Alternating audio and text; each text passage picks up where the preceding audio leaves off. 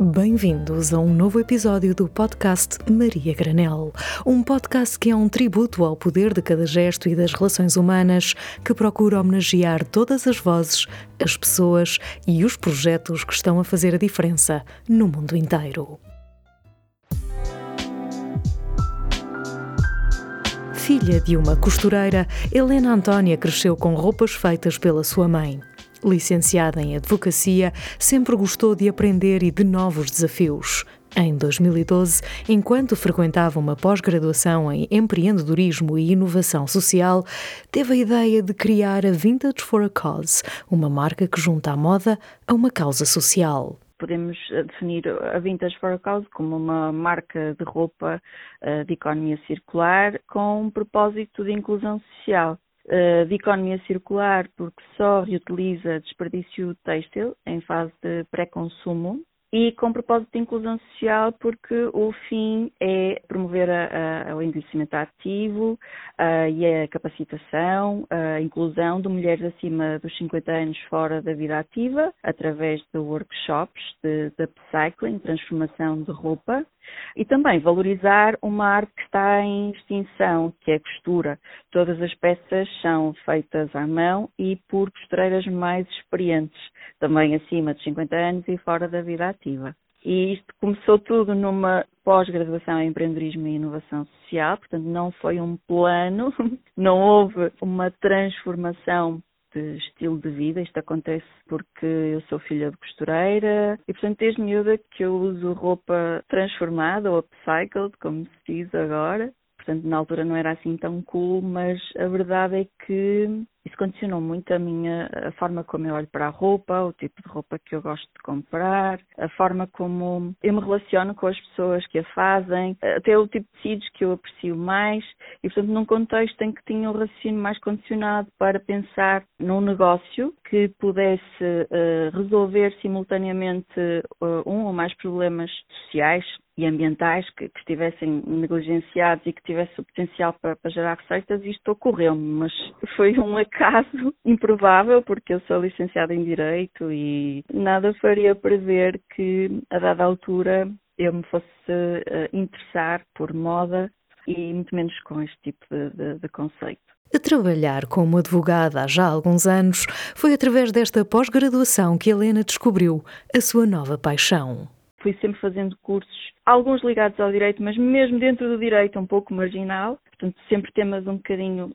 fora daquilo que eu tinha fácil acesso e também noutras áreas. E há uma altura em que me chega o e-mail esta pós-graduação, que começa em fevereiro e que na altura só me sugeriu: ok, eu consigo fazer isto, ainda consigo ir de férias em setembro, e isto parece-me ser uma abordagem mais light da gestão. Portanto, também ter negócios nunca foi propriamente um plano. A verdade é que depois de começar a fazer a pós-graduação e sobretudo num bootcamp, eu percebi finalmente o que, é que queria dizer empreendedorismo social e identifiquei-me automaticamente com isso, porque é uma forma de estar nos negócios que não visa só o lucro, visa simultaneamente entregar valor e criar algo de positivo para as pessoas envolvidas e para, para a sociedade. E na altura o que eu senti é que era muito transversal, ou seja, tocava em várias áreas e tinha que envolver várias instituições ou stakeholders. Isso fez sentido para mim desde o, desde o primeiro momento. Depois teve mais a ver, eu acho que na altura eu estava já com, com portanto, com alguns anos de experiência profissional e já a necessitar de ter escape, chamemos-lhe assim,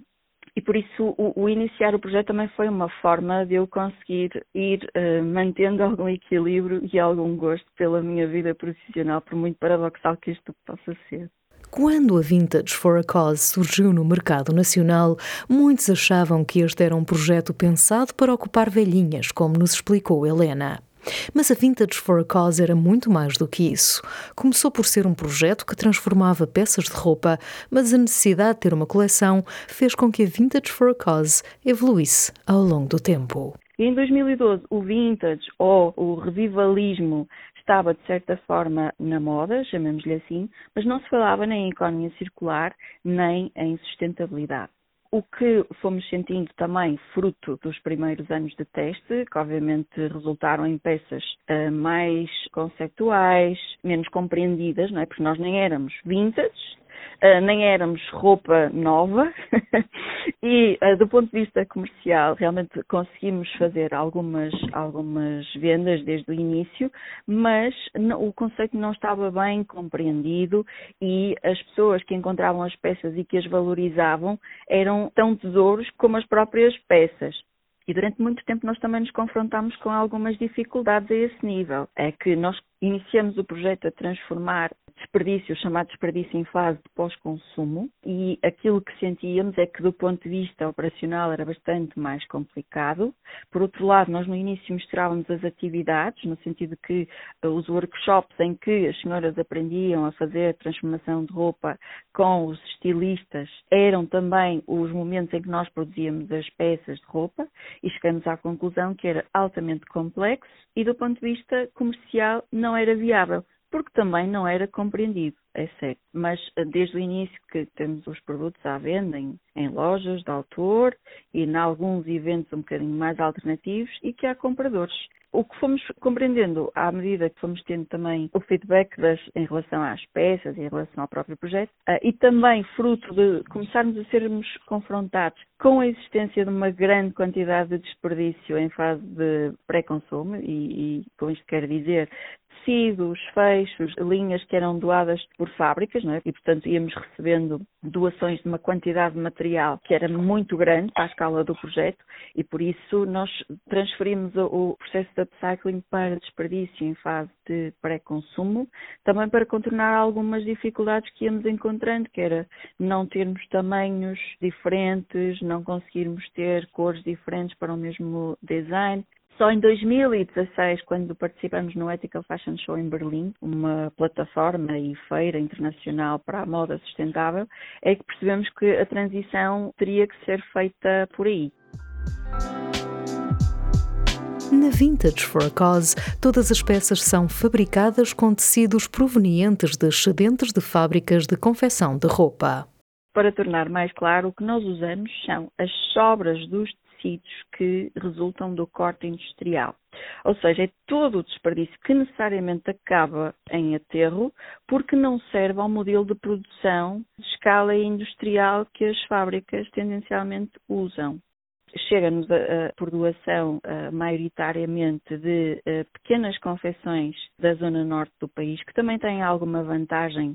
em que alguém recolha este desperdício. Estamos a falar de todo tipo de materiais, ou seja, eh, tecidos que têm todo tipo de composição e que obviamente iria para o lixo, iria ser incinerado, muito provavelmente. Temos também colaborações com marcas de roupa que têm estoque que não foi vendido, e aí estou a falar de roupa já feita e também restos de tecido que resultaram de, de, produções maiores, que não está a ser utilizado e para o qual as empresas não têm uma solução, porque a, a reciclagem de fibras que se conheçam e que sejam idênticas é relativamente, ou, já existem algumas soluções e as empresas conseguem criar projetos dentro das marcas circulares nem sempre é tão fácil, porque está tudo muito vocacionado para a produção industrial. Portanto, estes pequenos restos de tecidos às vezes existem em 2 metros, 5 metros, não serve para o corte industrial. As peças têm que ser cortadas uma a uma para haver um aproveitamento destes tecidos.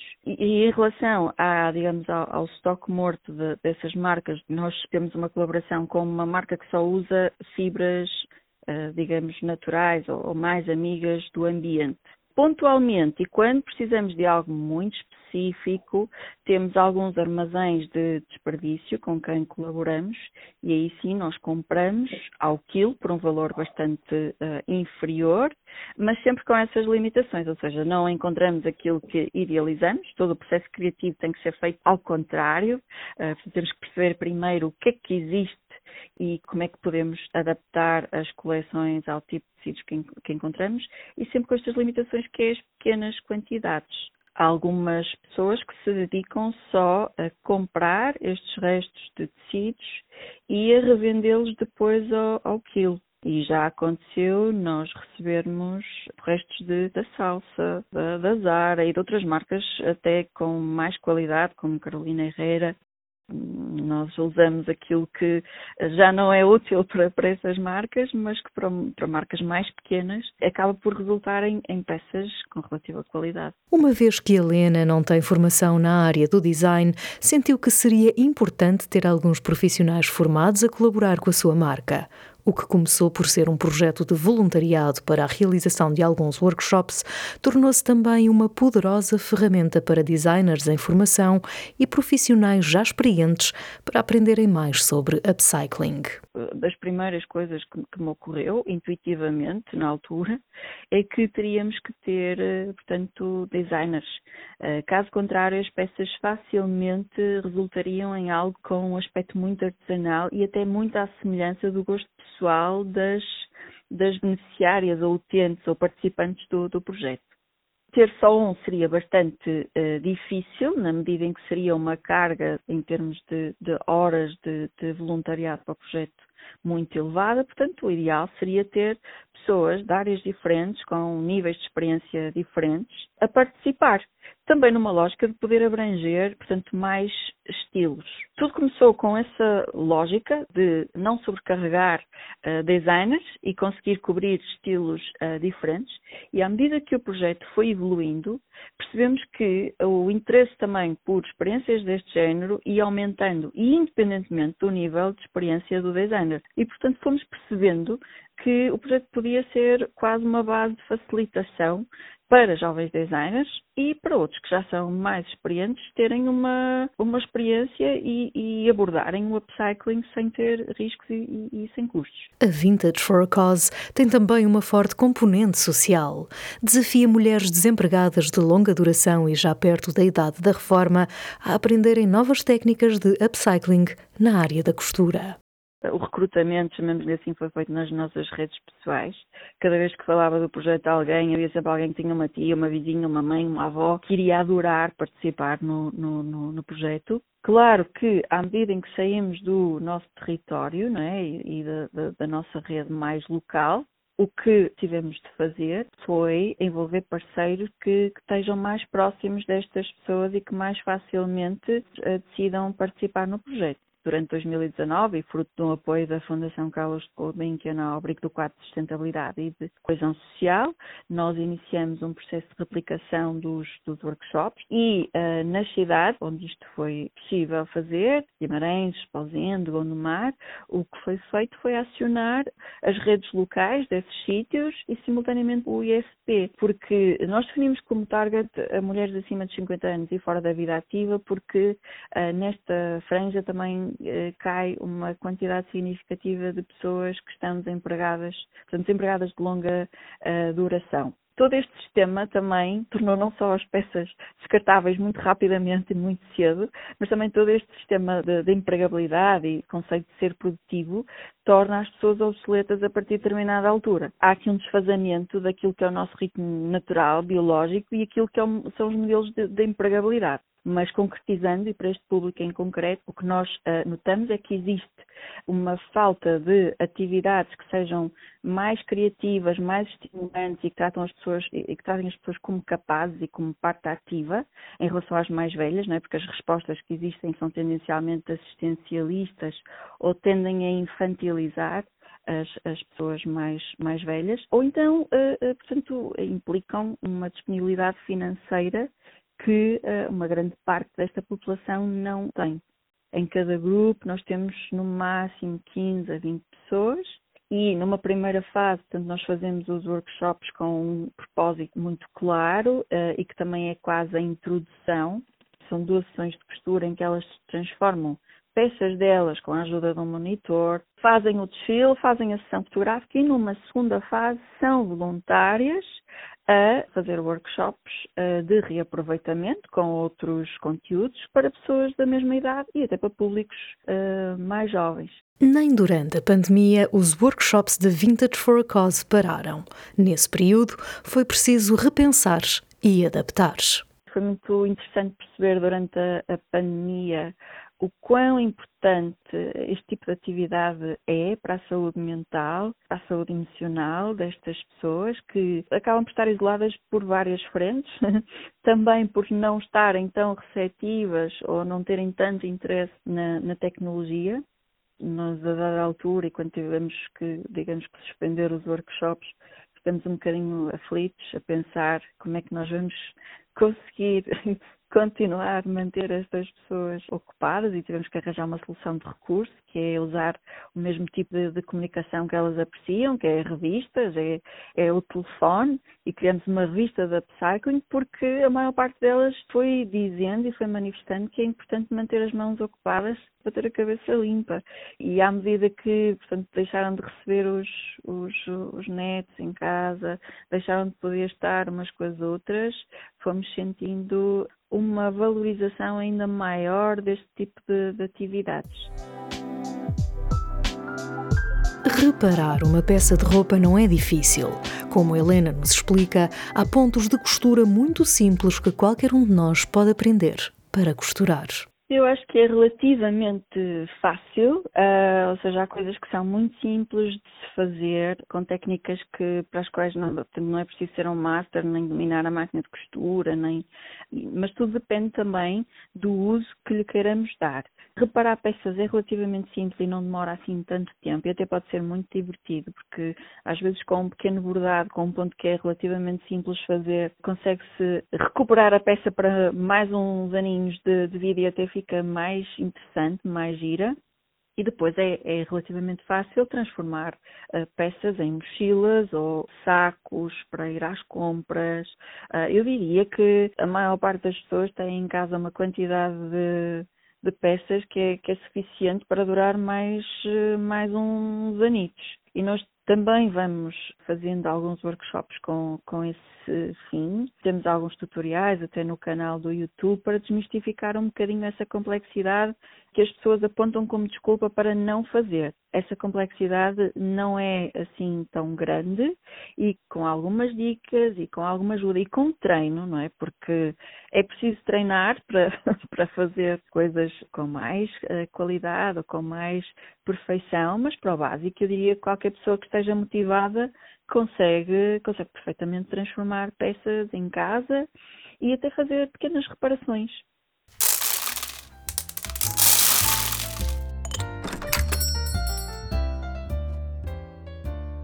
Obrigada por escutarem este podcast. Subscrevam, ativem as notificações e acompanhem a jornada da comunidade Maria Granel no nosso blog ou no Instagram. Até ao próximo episódio.